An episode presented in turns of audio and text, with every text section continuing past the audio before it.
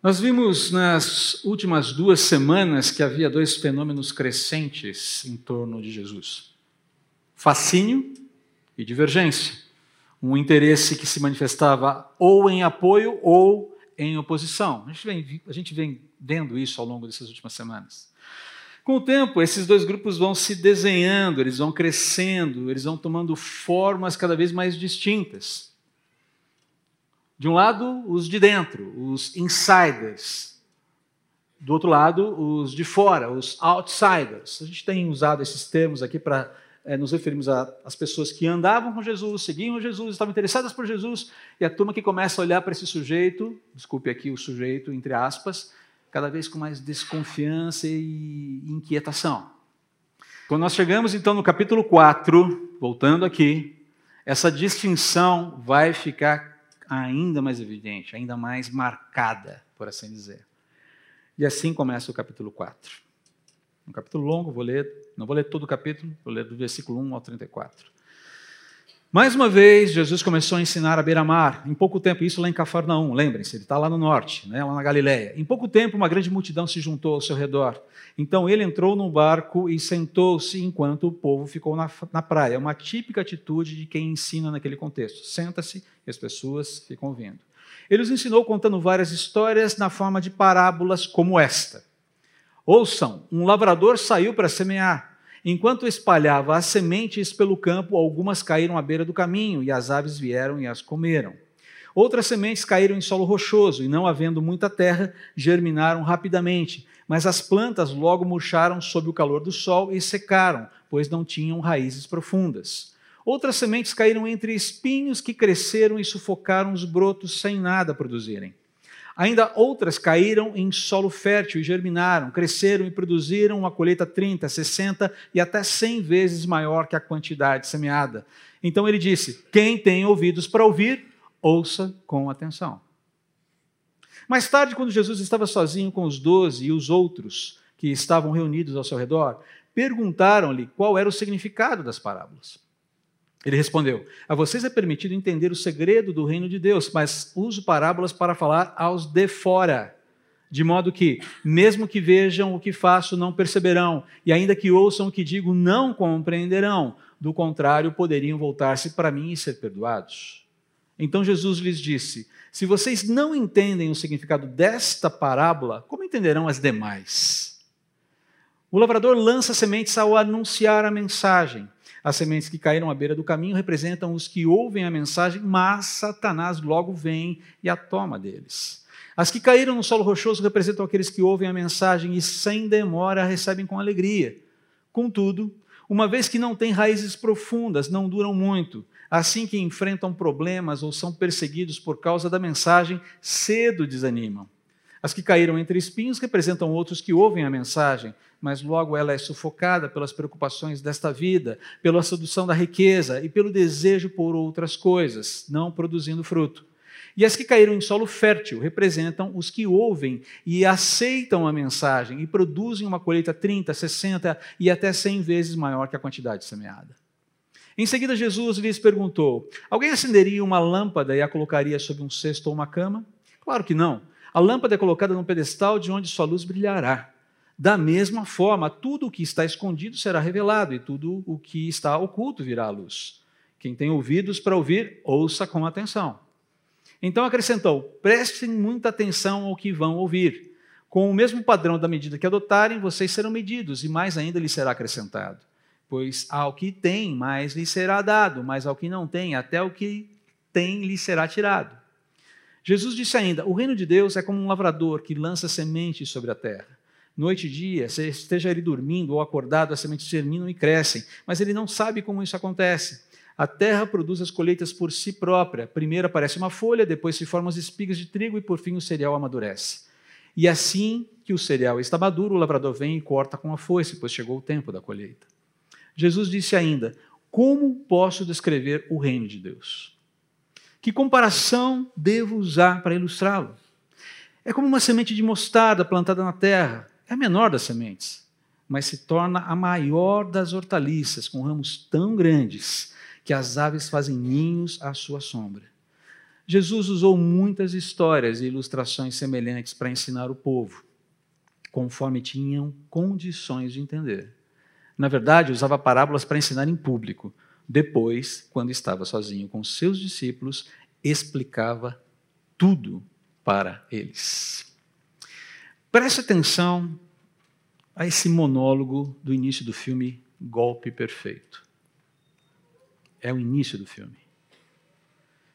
Meu nome é Dalton Russell. Preste muita atenção ao que digo, porque escolho bem as minhas palavras e nunca me repito. Já disse meu nome, trata-se de quem. O onde poderia ser mais prontamente descrito como uma, como uma cela de prisão.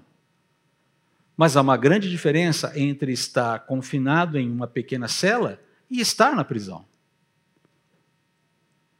O que é fácil? Recentemente planejei e coloquei em ação eventos para executar o assalto perfeito. Isso também se refere ao quando. Quanto ao porquê, é extremamente simples. Porque eu posso. O que nos deixa apenas com o como. E é aí, como nos diria o bardo, que reside o problema.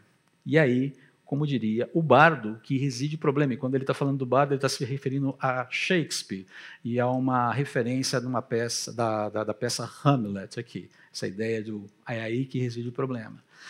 Aí você olha para essa cena, você olha para esse sujeito e fala, ok, um, tá bom, eu não entendi muita coisa, não sei o nome dele e o que ele pretende, que ele pretende executar um assalto. Vai ter um roubo aí. É basicamente isso, tá bom?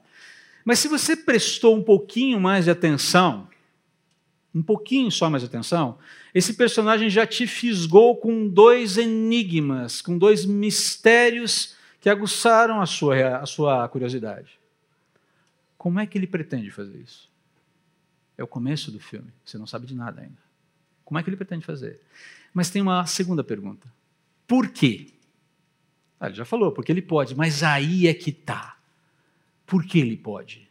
E no que consiste esse porquê eu posso? Você não ficou intrigado com isso?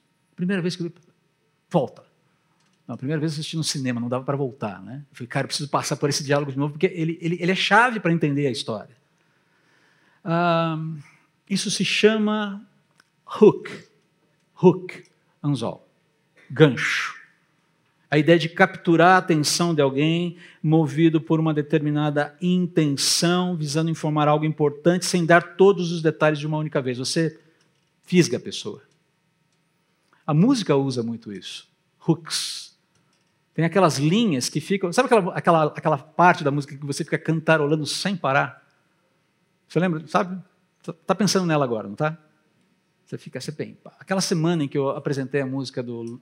Não é musiquinha, como já me corrigiram, a música do Louis Armstrong, né?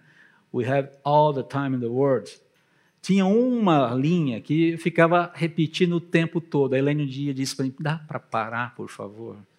Que eu não aguento mais ouvir Louis Armstrong sempre na mesma faixa. É disco riscado, sabe disco riscado? Hook. Bons músicos sabem como construir hooks nas suas músicas para que elas entrem na mente da pessoa e capturem. Ela entra e fica. Sempre tem um hook à disposição aí. Jesus fazia isso usando parábolas. Ok? Esse era o hook dele. Não tinha DJ na época. Tinha música, não tinha DJ. Que, que ele fazia? Histórias ilustrativas, histórias metafóricas, com pistas sobre quem ele era, o que ele veio fazer nesse mundo, qual é a realidade do reino de Deus e as implicações da sua chegada no mundo dos homens. Enfim, histórias que vão ficando cada vez mais claras, mais interessantes, mais consistentes para quem está dentro, para quem está seguindo, para os insiders, mas vão ficando cada vez mais confusas, esquisitas, estranhas para quem se opõe. Então, quando você tem esse capítulo 4 sendo formado, acredite, tudo que Jesus está falando está intensificando clareza de um lado e gerando obscuridade do outro. Isso está presente, inclusive, no texto. Por isso, o alerta recorrente de Jesus: prestem atenção. Prestem atenção. Fiquem ligados. Ouçam, abram os ouvidos. Quem tem ouvido para ouvir, ouça. Ou seja, fique ligado no que eu estou dizendo aqui. Basicamente é essa a ideia. Preste muita atenção, porque a verdade estava sendo dita através das parábolas. Não de forma clara, mas de uma forma velada ainda, de uma forma cheia de detalhes ocultos ali. Por quê? Porque Jesus, já, a gente já falou sobre isso, ele está fazendo questão de informar o mínimo possível até que seja tarde demais para ver qualquer reação. Como se pudesse haver alguma reação. Lembre-se, a gente falou sobre isso aqui. Se Satanás soubesse que Jesus fosse para a cruz e o que a cruz que a cruz significaria o que significa, o que significou e o que significa, Satanás talvez fosse o primeiro a impedir Jesus de ir para a cruz. Ups, não, não. Jesus está dando aqui poucas informações até que todo o projeto esteja consumado. Essa é a ideia aqui. Então Jesus vai dando pistas sobre a realidade do reino de Deus, as implicações da sua chegada no mundo de homens, no mundo dos homens, e usando essas histórias que vão ficando cada vez mais claras de um lado e cada vez, mais obscuras do outro. E note que o Senhor Jesus mesmo afirma isso quando ele fala sobre o propósito das parábolas. Capítulo 4, versículos 10 e 11. Olha aqui. Ah, perceba que as explicações que ele dá aos que seguem, né, ele está falando com aqueles que o seguem. Quais são as intenções dele? Revelar gradativamente àqueles que o seguem a natureza graciosa, a dimensão colossal do projeto redentivo de Deus para a sua criatura e para a sua criação. Jesus está interessado em informar, em trazer subsídios para que as pessoas percebam que o que ele está fazendo nesse mundo é revolucionário. Há uma invasão em curso. E a turma ainda não entendeu muito bem a dimensão desse negócio, mas esse negócio parece ser muito legal. Mas, por outro lado, existe a turma que começa a ficar cada vez mais inquieta. E a palavra de Jesus, a mesma parábola que abastece o coração de um, vai denunciando a cegueira espiritual, a rejeição obstinada dos de fora em razão da dureza do seu coração. E Jesus usa um texto muito interessante ali, nesse momento em que ele está dando essa instrução, explicando o porquê ele utiliza parábolas, porquê ele fala de uma forma meio enigmática. E ele faz uma referência a Isaías, capítulo 6, versículos 8, 8 a 10, quando Isaías é chamado para ministrar em nome de Deus, para ir para entregar uma mensagem. E o texto fala assim: Então ouviu o Senhor perguntar: Quem enviarei como mensageiro este povo? Quem irá por nós? E aí o que Isaías responde mesmo? Eis-me aqui, envia-me a mim. Lembra-se disso? É nesse momento que ele fala isso. E aí o Senhor responde para ele: Vá e diga a este povo: ouçam com atenção, mas não entendam. Observem bem, mas não aprendam. Endureça o coração desse povo, tape os ouvidos e feche os olhos deles. Espera aí, a mensagem não era outra.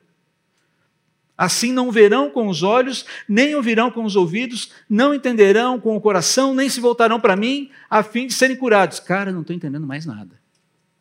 Espera aí, que mensagem é essa?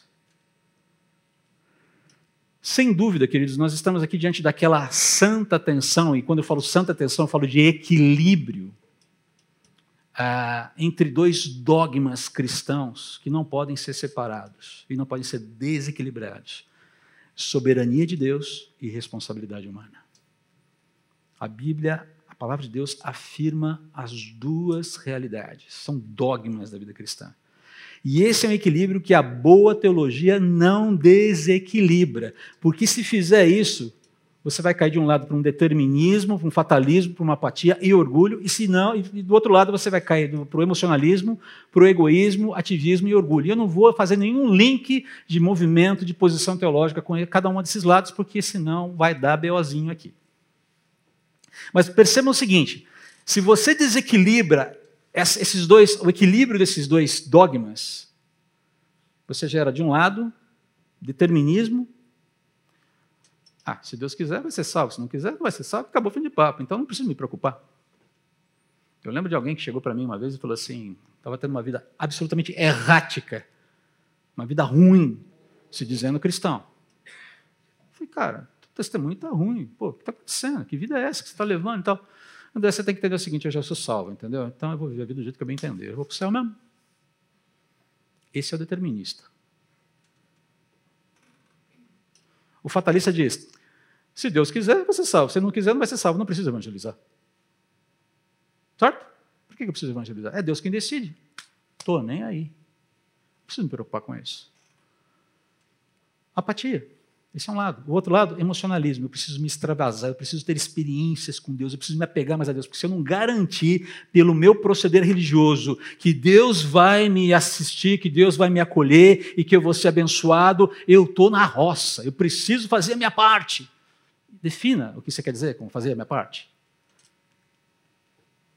Ativismo religioso vem muitas vezes disso. Mas os dois lados estão maculados por uma coisa chamada orgulho. Porque não olham para a graça de Deus, não estão dependentes da graça de Deus. A boa teologia não pende nem para um lado nem para o outro. Essas coisas estão em equilíbrio. Deus é soberano, sim, e você tem responsabilidade. Um exemplo disso, a gente não vai falar nesse, nesse assunto agora, mas se você quiser, leia lá a história de Faraó. Deus comissionando Moisés, falando: volta para o Egito. E vai lá e fala para Faraó: eu vou endurecer o coração dele. Como é que é? Eu vou endurecer o coração dele. Quem é o responsável? Deus. Hum, é, não é tão simples assim. Depois, se você quiser conversar mais sobre isso, venha, fala, venha me procure, a gente senta para conversar. Essa tensão existe, a gente tem que lidar com ela. Né? Então, agora note, por que, que Jesus menciona esse texto? Porque da mesma forma que Isaías foi enviado para proclamar a palavra de Deus a um povo que não queria escutá-la, Jesus está enfrentando a mesma situação verdade, cumprimento profético, e ao mesmo tempo falou: a situação aqui é a mesma. Grande parte das multidões dos discípulos que seguiam a Jesus, é, no fim, grande parte vai se escandalizar com Jesus, vai fechar o coração para ele e vai deixá-lo. Se você olhar lá em João capítulo 6, a partir do versículo 60, logo depois da primeira multiplicação dos pães, uma coisa muito interessante acontece ali. Jesus começa a falar de um jeito meio estranho, fala: olha, vocês vão ter que comer esse pão, vocês vão ter que comer da minha carne, beber do meu sangue. A turma começa a falar: que papo mais esquisito é isso aí, Senhor. E muitos discípulos o deixam, o rejeitam e o deixam, naquela ocasião, depois da primeira multiplicação dos pães. Jesus tinha mais do que 12 discípulos, você sabe disso. Esse grupo de 12 eram comissionados para fazer o trabalho de evangelismo, de pregação, mas ele tinha um grupo de seguidores muito grande. Muita gente vaza ali. Paulo mesmo fala sobre essa situação, essa questão da tensão, né, da soberania de Deus e da responsabilidade humana. Lá em 2 Coríntios, capítulo 4, versículos 3 e 4, ele diz assim: "Se as boas novas que anunciamos estão encobertas atrás de um véu, é apenas para aqueles que estão perecendo. O Deus deste mundo Satanás, cegou a mente dos que não creem, para que não consigam ver a luz das boas novas, não entendendo essa mensagem a respeito da glória de Cristo, que é a imagem de Deus. Ah, então a culpa é de Satanás também, mas não só. Também, mas não só. No final das contas, eu sou responsável pelas escolhas do meu coração. Então, o ensino de Jesus, por meio das parábolas, está explicando essa realidade. Isso que a gente sintetizou aqui está sendo explicado nas parábolas. E aí a gente começa a chegar na. Eu vou aqui sintetizar uh, esse, essa série de parábolas. Cada uma delas mereceria estudos mais aprofundados, queridos. Mas dentro do nosso programa aqui em Marcos, nós precisamos, nós precisamos caminhar de uma forma um pouquinho diferente. Ok? A primeira delas é a chamada parábola da semente, ou do semeador, na verdade mas que eu quero aqui talvez mudar para a parábola dos solos. Porque tem mais a ver com não só com a semente, mas o tipo de solo que recebe a semente. E a primeira verdade que nós entendemos que Jesus está comunicando sobre o reino de Deus é que a boa semente não frutifica em qualquer tipo de solo. Perceba, a semente em si é boa. O que é a semente? Em outro momento, Jesus vai falar que a semente é a mensagem de Deus, a mensagem está sendo pregada, a mensagem de reconciliação, o Evangelho, as boas novas. Essa é a semente que está sendo lançada. Segundo lugar, que nós, algo que nós precisamos considerar também é que essa semente está sendo lançada, oferecida indistintamente a qualquer tipo de solo. Não é uma escolha. Ah, esse solo aqui é bonzinho, eu vou só plantar aqui. Só vou semear aqui. Não. A semente é jogada para todo lado. Ela é espalhada para todo lado. O semeador está jogando a semente para todo tipo de solo. Então perceba, a semente é boa. E ela está sendo oferecida indistintamente a diferentes tipos de solo. É isso que a parábola diz. E o que Jesus pretende revelar com isso? Que apesar da mensagem de Deus, a mensagem de reconciliação de Deus ser, e aí vem um monte de advérbios, aguenta aí, tá? Ser oferecida soberanamente, amorosamente, graciosamente, misericordiosamente, favoravelmente, insistentemente, indistintamente a toda a realidade humana, ela vai reverberar numa proporção muito menor do que a semeadura. Entendeu o ponto? A semeadura é grande. Mas a reverberação dessa semeadura é menor. E não porque Deus não seja poderoso, e não porque a semente não seja boa, mas porque os solos não querem. Não é toda semente que vai germinar, não é toda semente que vai frutificar. Por quê? Por causa dos solos. E aqui é uma, uma analogia muito, muito simples, muito bonita, com o próprio coração, com a própria vida humana, com a própria disposição do ser humano. Haverá o solo do coração endurecido, aquele à beira do caminho, duro, impenetrável, já passou por uma, uma, uma, um caminho, uma trilha de terra batida? Nem grama consegue sobreviver ali. Por quê? Porque o solo está compactado de tal forma, está endurecido de tal maneira, que não adianta você fazer nada ali. Ah, mas o Senhor Jesus pode quebrar os corações. Ele pode, queridos, mas ele está falando que existe esse tipo de coração que não vai receber. Tão logo a semente bate ali, é um aquele coração refratário à palavra, onde eh, Satanás facilmente rouba a palavra, a palavra bate e volta. Existe essa situação, porque o coração está fechado. É uma realidade. É o Senhor Jesus quem está dizendo, não sou eu. E ele está lidando com esse tipo de coração ali, ele mesmo, Deus, Verbo encarnado, falando para as multidões, e há o coração do solo endurecido ali. O próprio Senhor Jesus, o próprio Deus presente nesse mundo. Mas haverá também o coração volúvel. Aquele solo rochoso que ele fala é, é um solo que tem uma, uma, camada pequena de terra, então a semente ela não chega, ela não, ela não se aprofunda, e ela não se desenvolve, ela não dá o tempo de maturação completa, ela não cria raízes, então ela brota muito rápido, e quando ela brota muito rápido, o que acontece? Ela, ela nasce exuberantemente, e daqui a pouco sem raízes, sem nutrientes, sem umidade, o sol vem, castiga, e ela morre. é aquela pessoa que se entusiasma com a mesma rapidez e facilidade com que se escandaliza e se decepciona. Conheceu gente assim já? Uau, Jesus na veia! Uhul! Sabe aquela coisa, aquela exuberância diante de Jesus. Pula, alegre, não precisa pular, mas sabe aquela vida exuberante e tal, e daqui a pouco está lá, né? Tá, sabe, o que aconteceu com o fulano? Meu, tá Sabe? O que aconteceu? Ah, perdeu o emprego, a vida financeira está difícil, descobriu que está com uma doença complicada, ah, percebeu que ser cristão é carregar cruz, começou a ficar um pouquinho cansado dessa história e picou a mula. Achou que Jesus era só uma realidade festiva. Vai ser uma realidade festiva, assim, por toda a eternidade, mas até lá há uma cruz para carregar. Mas uma cruz mais leve. Existe a pessoa com um coração materialista pragmático. É o solo cercado de espinhos, onde a mensagem é sufocada. Por que sufocada? Porque as prioridades desse coração, os interesses desse coração, são basicamente terrenos e imediatos, aqui e agora. É o que eu vou construir, é o que eu vou possuir, é aquilo que eu posso. Ou seja, a vida da pessoa se resume ao aqui, ao agora. Seja esse aqui e agora, hoje, daqui um mês, daqui um ano, daqui dez anos. É a pessoa que programa a vida para acontecer durante a existência dela nesse mundo. E quando você morrer? Estou nem aí. Está cheio de gente assim por aí.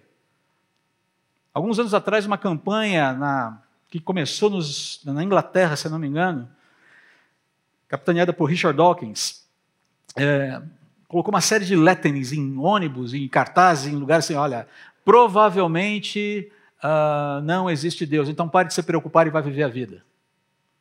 O único problema era esse advérbio miserável, provavelmente. Uma vez um jornalista perguntou para Dawkins, tá, coloca uma porcentagem na, na, na, na possibilidade, na probabilidade de Deus não existir. 99,99%. ,99%. Ele falou assim, de onde vem a estatística? De onde você tirou esses números? Quais são os cálculos que você fez cientificamente para chegar nesse valor? Aí ele começou a se embananar e começou a ficar irritado. Ele falou: Bom, diante da sua resposta, por que não 74%? Por que não 32%? Por que não zero? Dá na mesma. Como diz um amigo nosso, as pessoas gostam de puxar, puxar números estatísticos assim, como se fossem é, é, fruto de grande ciência e erudição. E, na verdade, a maior parte dos números que se joga por aí, e a gente tem visto isso de maneira farta nesse país, né? as estatísticas que jogam, jogou uma estatística e fala, hum, me mostra a fonte. E dependendo da fonte, nem, ela, nem nela eu confio. Mas é o coração materialista pragmático que quer se ver livre de Deus e quer viver a vida aqui agora e quer viver do seu jeito. Jesus fala, olha, esse, coração, ele recebe, mas é logo sufocado, porque os interesses dele não dizem respeito à eternidade, não dizem respeito a Deus, ele não está nem aí para isso. Queridos, são todos exemplos de corações escravizados pela, pelo secularismo. A moçada que foi na conferência do Instituto Alvo sobre secularismo, sabe do que eu estou falando? São corações escravizados pelo secularismo, pelo espírito da nossa época. Poderia entrar mais a fundo aqui, como eu disse, essa parábola merece uma série de mensagens, mas preciso correr aqui. Mas Jesus também fala sobre o solo fértil. Ele fala que existe um solo fértil. A semente semeada penetra fundo na terra, no coração, desenvolve-se até eclodir, crescer e frutificar. Frutifica 30, 60 e 100 por um. E o que é frutificar? Esse talvez seja um problema aqui para muitos cristãos. O que é frutificar? Gerar novos cristãos, novos filhos da fé? É isso que quer frutificar? Não. Não. Até porque quem gera é o Espírito e não você. Certo? Não. O que é frutificar? Frutificar é a gente se submeter ao Espírito, ou através de um processo de submissão ao Espírito, permitir, abrir-nos para que Ele nos transforme dia a dia até ficarmos parecidos com o filho mais velho, com o Senhor Jesus. Você pode olhar lá isso em Gálatas capítulo 5, que fala da frutificação no Espírito, os aspectos do fruto do Espírito. O que é frutificar na carne, o que é frutificar no Espírito. Está lá em Gálatas capítulo 5. E note que Jesus fala que a frutificação varia, o que pode indicar aqui diferentes graus de maturidade cristã, evidenciando diferentes graus de compromisso com o próprio discipulado. Tem gente que vai frutificar mais, tem gente que vai frutificar menos. Isso vai variar também. É um outro assunto bastante interessante, mas eu preciso seguir em frente aqui. Isso nos leva à parábola da lâmpada. Esses assuntos estão todos interligados, por isso que a gente está fazendo uma sequência só. Perceba que, por mais esquisito que possa ser a frase, a luz deve dar fruto. a luz deve frutificar. Ah, o impacto do que Deus tem nos revelado, o que nós temos aprendido sobre Ele, sobre o seu favor, sobre o seu favor para conosco, sobre os seus planos eternos, deve ficar evidente, deve ficar visível na nossa vida e deve ser a, a, a, um, um conhecimento, um entendimento que nos transforma e nos movimenta a um testemunho que seja fiel. Essa é ideia aqui.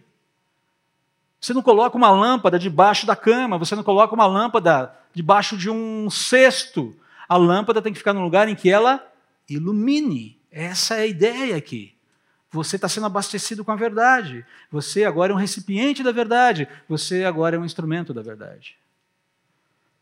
E esse impacto o, e os benefícios que esse impacto traz na nossa vida será sempre proporcional a forma como buscamos conhecer o Senhor. É sobre isso que os versículos 24 e 25 falam. Vou correr aqui porque nosso tempo está tá bastante estrangulado. Eu quero aqui só ecoar um texto de Oséias, capítulo 6, versículo 3, que fala sobre essa questão do, do buscar a Deus e o quanto isso é importante para nós. Oséias fala assim: Ah, como precisamos conhecer o Senhor, busquemos conhecê-lo. E aí vem, a, vem o contraponto, ou vem a continuidade. Ele nos responderá. Olha a promessa aqui. Busquemos, precisamos conhecer o Senhor. Então, preciso conhecê-lo. Busquemos conhecê-lo. Ele nos responderá tão certo como, como, tão certo como chega o amanhecer ou vem as chuvas da primavera. No nosso caso, as chuvas de verão, talvez. Pense naquela tempestade caindo. É assim que Deus vai chegar. Mas tenho buscado. Tenho interesse nesse processo. Esse negócio está impregnando a minha vida, estou sendo movimentado, estou sendo chamado a isso. Essa ideia aqui da luz que dá fruto. Ela ilumina, ela está disposta a iluminar e ela está buscando a Deus porque ela entende que esse conhecimento é essencial, é vital para a sua vida. E ela vai se beneficiar com isso, mas lhe será acrescentado. Além disso, a parábola da semente que cresce fala sobre a frutificação. Paulo diz para a gente, ou informa, que a frutificação ocorre no tempo certo. Como eu disse alguns dias atrás, ou alguns domingos atrás, às vezes a gente quer ser a quarta pessoa da Trindade, certo? Você quer ser o próprio Espírito Santo se movendo na vida das pessoas. Você quer determinar as mudanças que ocorrem na vida das pessoas. E aí é que entra o meu momento de uma certa inquietação com apelos no final do culto para aceitar Jesus. Eu gosto e desgosto desse negócio. Porque eu tenho um medão de estar induzindo as pessoas a fazerem uma decisão que não é real. É uma coisa minha, tá? Crisezinha do André aqui. Estou abrindo o coração para vocês. Não estou dizendo que está errado, mas eu lido com esse. Legal, como é que eu faço? Enfim. Mas o fato é que nós não determinamos o momento de um coração ser alcançado e transformado. Nem determinamos se ele vai ser. E às vezes, querido, nós temos a impressão de que a semeadura que está sendo feita não produziu, não está produzindo nada. Eu fico pensando em vocês, pais, em relação aos seus filhos. Senhor, será que essa semeadura vai funcionar? Senhor, será que a gente vai conseguir chegar a algum lugar com esse negócio? Parece que a gente não está chegando a lugar algum. Então perceba, a ideia muitas vezes de. O culto vai terminar mais tarde hoje, tá bom? Lamento. Pessoal do hambúrguer, jovens casais. Vitão, tá tudo certo lá? Vitão já garantiu o hambúrguer da moçada dos casais jovens lá no hub, no hub mas enfim. Ah, deixa eu distensionar aqui, porque eu estou um pouco aflito com essa questão do horário. Queridos, ah, basicamente, o que Jesus está ensinando nessa parábola é que os efeitos de uma semeadura, se tiverem que aparecer, ou aliás, sempre aparecem de um jeito ou de outro, eles vão aparecer no tempo de Deus, para a glória de Deus, pelo poder de Deus. É simples. E vamos ter que lembrar também que não é todo o que semeia que vai colher. Outro pode colher no lugar. A semeadura, muitas vezes, é feita por um debaixo de choro, debaixo. Lembra do Salmo 126? Se bem que o Salmo 126 fala de semear no choro e colher com alegria. Mas não é todo mundo que semeia e colhe. Muitas vezes, alguns semeiam e não vem a colheita. A semeadura, pais, no coração de um filho, é uma semeadura que você faz para a honra e glória de Deus e não para a sua satisfação pessoal, lembre-se disso. Você não faz para você. Você faz para a honra e glória de Deus e para o bem dessa pessoa, e talvez você não veja essa semeadura acontecer, essa colheita acontecer. Eu sou um exemplo disso. A minha mãe semeou, mas não viu a colheita. Falei dessa história para vocês quantas vezes já? Não viu a colheita.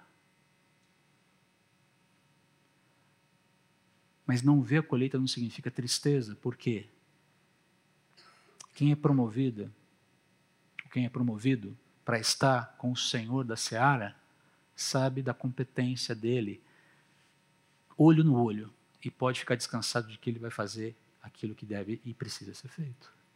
Amém, queridos? Mas é semeadura, é ato de fé. Jesus fala: a semente vai crescer e o lavrador não vai se dar muito conta de. Quer dizer, o lavrador sabe como uma semente cresce, mas ah, ele não controla o processo. Chega lá do lado da sementinha plantada no canteiro. Dois dias sem vergonha, pode sair. Você já está aí dois dias, está na hora de você sair. Três dias, sai, sai, mostra a folhinha. Mostra a folhinha, eu vou te colocar de castigo. Senão eu não vou te regar hoje. Senão eu vou te negar a, a, a, raçãozinha de adubo. Mas se você sair, eu dou uma raçãozinha de adubo extra para você. Bonitinha, saia daí. Não funciona assim. Funciona? Você tem uma ideia. É basicamente essa questão aqui. Jesus mesmo falou lá em João, capítulo 4, versículo 37. Vocês conhecem o ditado: um semeia e outro colhe. E é verdade. Semeie. Se você for colher, amém por isso. Mas não semeie para você. E o último ponto aqui. Não se despreza inícios insignificantes. Basicamente é isso que significa a parábola do grão de mostarda.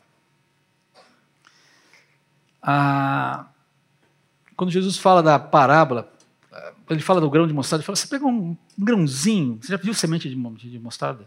Já chegou a ver? Você olha, você tem que olhar com um microscópio, de tão pequena que é. Muito pequena. E ele fala: pegue uma coisa insignificante, que aos seus olhos não vale absolutamente nada. E aquilo vai se transformar numa folhagem exuberante, ao ponto de atrair, inclusive, animaizinhos para os seus ramos. Olha que interessante. Ele está falando da dinâmica do reino de Deus. Que o reino de Deus começa pequeno. Eu queria ter muito lembrado, eu pedi ajuda para os universitários, mas ninguém conseguiu me, me, abastecer com isso, de uma música que eu creio, de uma cantata infantil, chamada A Semente, que eu julgo, imagino, lembro, memória um pouco confusa aqui, de ser do Sérgio Pimenta, mas ninguém conseguiu confirmar para mim. E é uma musiquinha que eu não lembro inteira também, eu lembro flashes dessa música. Uma vez uma semente tão pequena, coitadinha, vivia presa e apertada dentro da sua casquinha. É, começa assim a música. E aí ele vai, ele vai cantando o processo da semente. E aí, de repente, a semente eclode. Que bom que você saiu, falou sol bem fortão, vou fazer suas raízes crescerem firmes no chão. Que bom que você saiu, falou a chuva fininha, agora podemos brincar nesta terra tão fofinha. Olha o mico que a gente paga para você ficar ligado um pouco mais de tempo comigo aqui, né?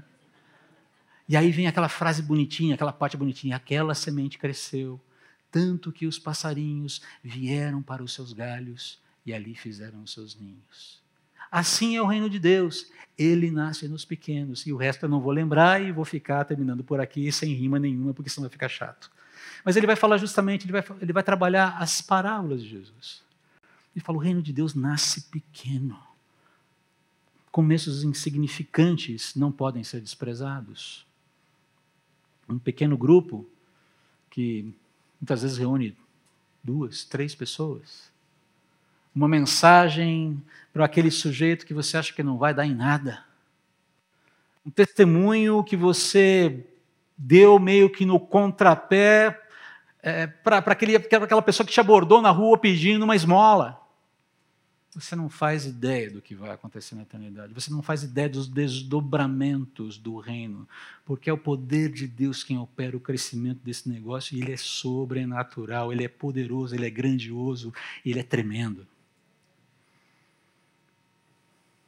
Não despreze. Ah, mas isso aqui, que diferença vai fazer, né?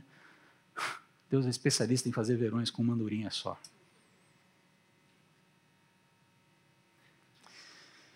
Muito bem, queridos. Para finalizar aqui, preste atenção. Semeie e descanse. Confiando no Senhor da seara, o resultado da semeadura. É Ele quem sabe o que vai acontecer. Busque conhecer o Senhor. Busque é, é, é, atender a essa necessidade, esse anseio do coração, porque Ele promete nos responder, Ele promete se apresentar, Ele promete que Ele pode ser conhecido através da palavra, tão certo como chega o amanhecer e as chuvas lá na primavera e aqui no verão. Semeie e descanse, confiando no Senhor da seara sobre o tempo certo para a colheita. Não é você quem determina o tempo. Primeiro, não é você, não sou eu quem determina se o solo vai acolher a semente e vai frutificar, e muito menos quando isso vai acontecer. Confie no Senhor, faça a semeadura e confie no grande Senhor da seara. E por fim, não despreze movimentos insignificantes. Deus é especialista em fazer verões com apenas uma andorinha, como eu disse. Muitas vezes, pequenos movimentos, pequenas ações de de é, é, investimento no reino de Deus se transforma em coisas tremendas lá na frente. Muitas vezes sem a gente saber. O reino de Deus está cheio dessas histórias. O fato de nós estarmos aqui como igreja hoje, se nós remontarmos a algumas décadas atrás, deve a sua origem, por assim dizer, deve, entre aspas, com algumas aspas, a visão de um homem que entendeu que o evangelho precisava ser pregado em São Paulo para uma determinada faixa social que não estava recebendo o evangelho. O nome dele é Ari Veloso. Alguns o conheceram. Ari morreu em que ano? Eu não me lembro, mas a CB já estava plantada quando ele morreu? Ele viu, ele soube então, provavelmente, da CB Moema. Nunca esteve aqui. Esteve? Não era da minha dispensação esse negócio. Que bom, que legal. Mas perceba, ah, mas ele não viu no que nós nos tornamos, ou do que nós estamos sendo tornados. Porque não é para a glória dele. E não foi semeador direto, mas foi semeador indireto. Você está aqui porque alguém pregou o evangelho para você, ou pregou o evangelho para sua família.